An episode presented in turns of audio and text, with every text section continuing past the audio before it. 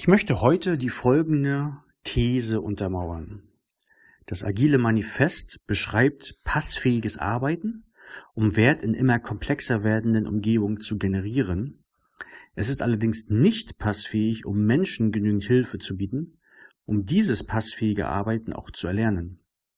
Um diese These zu untermauern, kümmere ich mich erst einmal um Komplexität, weil es ist ja Bestandteil dieser These. Eines von vielen Charakteristiken von je komplexer werdenden Umgebungen ist, dass man in diesen jede Handlung positive als auch negative Aspekte abgewinnen kann.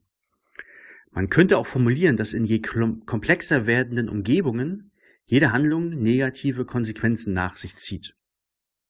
Halten wir dieses Charakteristikum von Komplexität erstmal im Kopf, wir kommen darauf zurück, widmen uns nun aber erst einmal der Agilität. In meinen Augen, und da wage ich mal eine steile These, wurden die Prinzipien der agilen Arbeitsweise nicht erst mit dem agilen Manifest gesetzt, sondern sehr viel früher von Talcott Parsons mit seinem Agilschema in den 50er Jahren des vergangenen Jahrhunderts.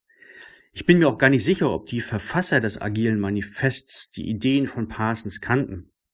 Das ist doch für mich gar nicht relevant. Viel wichtiger ist, dass ich Ähnlichkeiten entdecke, aber auch einen gewichtigen Unterschied. Und zwar, das agile Schema beschreibt Grundfunktionen und Fähigkeiten, die ein Unternehmen, ein Bereich, ein Team etc. zur Selbsterhaltung erfüllen muss. Das agile Manifest hingegen beschreibt Handlungsprinzipien, die ein Unternehmen, ein Bereich, ein Team etc. zur Selbsterhaltung erfüllen muss. Das agile Manifest beschreibt also Prinzipien. Kommen wir nun zu dem Charakteristikum von Komplexität zurück und hoffe, dass wir nun das Problem erkennen, denn je komplexer eine Situation ist, desto eher kann man jede Handlung als prinzipientreu definieren. Denn hier ist Wahrnehmung von Kontexten entscheidend um zwischen Ausnahme und Regel zu unterscheiden. Wahrnehmung ist aber stets Wahrheit. Klar, es heißt ja auch wahrnehmen und nicht falsch nehmen. Deshalb sollte man einem Menschen auch niemals entgegnen, falsch wahrzunehmen. Menschen mit passfähiger Handlung treffen passfähige Unterscheidungen. Sie benötigen das Prinzip nicht mehr, um daraus ihre Handlung abzuleiten. Aber Menschen mit nicht passfähiger Haltung treffen eben nicht passfähige Unterscheidungen, was man aber nicht thematisieren kann. Sie werden stets behaupten können, dass sie nach dem Prinzip handeln. Das definierte Prinzip passt mit je höher werdender Komplexität für immer mehr Handlungen. Das Dilemma ist nicht auflösbar und deshalb ändert sich auch häufig nichts in Unternehmen, wenn man das agile Manifest auslobt. Dazu gerne mal ein Beispiel. Im Manifest steht ja das folgende Prinzip oder auch der folgende Wert, Individuen und Interaktionen mehr als Prozesse und Werkzeuge.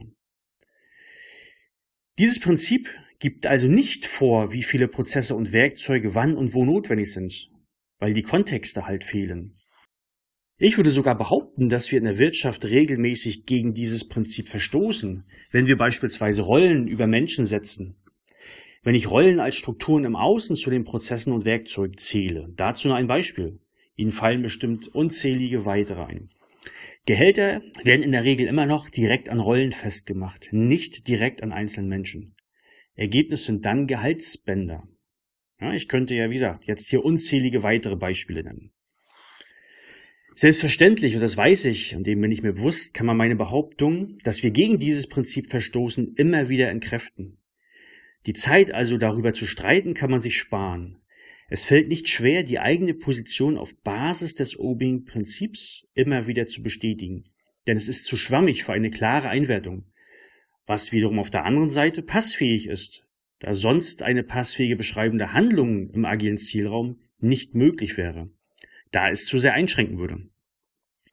Wie gesagt, genau deshalb fehlt die genaue interpretationsfreie Handlungsleitung in der Beschreibung des agilen Manifests, was aber auch dazu führt, dass der Wandel hin zu diesem Zielraum eben nicht befeuert wird.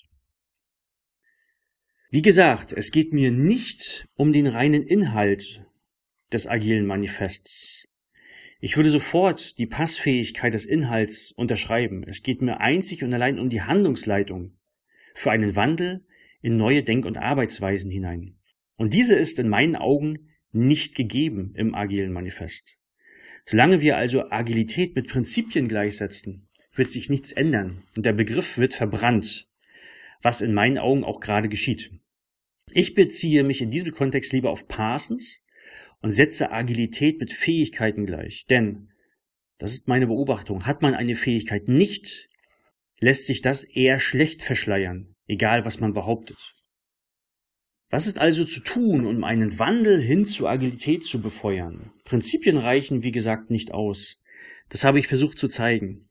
Denn fragt man ein Team, ein Bereich, ein Unternehmen, wo bereits ein Wandel erfolgreich verlaufen ist, können die mit Fug und Recht ihr Handeln mit passfähigen Prinzipien beschreiben. Hier ist die eingebaute Freiheit im Handeln, die je unterschiedlichen Kontext notwendig ist, für diese Beschreibung passfähig. Möchte aber ein Team, ein Bereich, ein Unternehmen den Wandel hin zur Agilität erst vollführen, mutiert dieser Freiraum für das Handeln, der durch die Prinzipien aufgespannt wird, zur Beliebigkeit. Für einen Wandel müssen also Handlungsprinzipien aus den notwendig zu erlangenden Fähigkeiten abgeleitet werden, um diese dann wieder in einem nächsten Schritt in konkrete Regeln zu formen die interpretationsfreie Handlungsleitung sicherstellen. Und für diese Regeln gibt es wiederum keine Best Practice, sondern bestenfalls Good Practice. Denn jedes Unternehmen, jeder Bereich, jedes Team äh, sollte seine eigenen Regeln finden, denn es bestehen stets unterschiedliche Kontexte, in denen dort agiert wird. Und dabei muss man das Rad auch nicht neu erfinden. Man kann sich auf bereits oft bewährte Praktiken erfolgreicher Unternehmen beziehen sollte dabei aber nicht stumpf kopieren. Jetzt komme ich langsam zum Schluss, möchte aber eine kleine Anmerkung noch anhängen. Vielleicht kennen Sie dieses Prinzip aus dem japanischen Kampfsport Shuhari. Dort ist in der ersten Stufe, nämlich Shu, klar inhärent eingebaut, dass man Regeln benötigt, die interpretationsfrei sind, um Handlungen oder um einen Wandel anzustoßen. Diese Klarheit in der Regel wird dann ab der Stufe H und spätestens mit Ri aber verlassen, um den notwendigen Freiraum im Handeln auch zu gestatten, um dann, wie gesagt, der Komplexität gerecht zu werden. Und nur noch eine ganz kleine Anmerkung zum Schluss. Falls Sie mehr Details zur Unterscheidung zwischen Regeln und Prinzipien erfahren möchten, verweise ich gerne auf meinen Podcast Entscheiden, Regeln versus Prinzipien aus dem Kanal Connys Gedanken. Ich bedanke mich fürs Zuhören. Ich hoffe, ich habe wieder einige Impulse setzen können für ein Weiterdiskutieren und würde mich wie immer freuen, wenn wir das dann auch tun. Bis dann, ciao.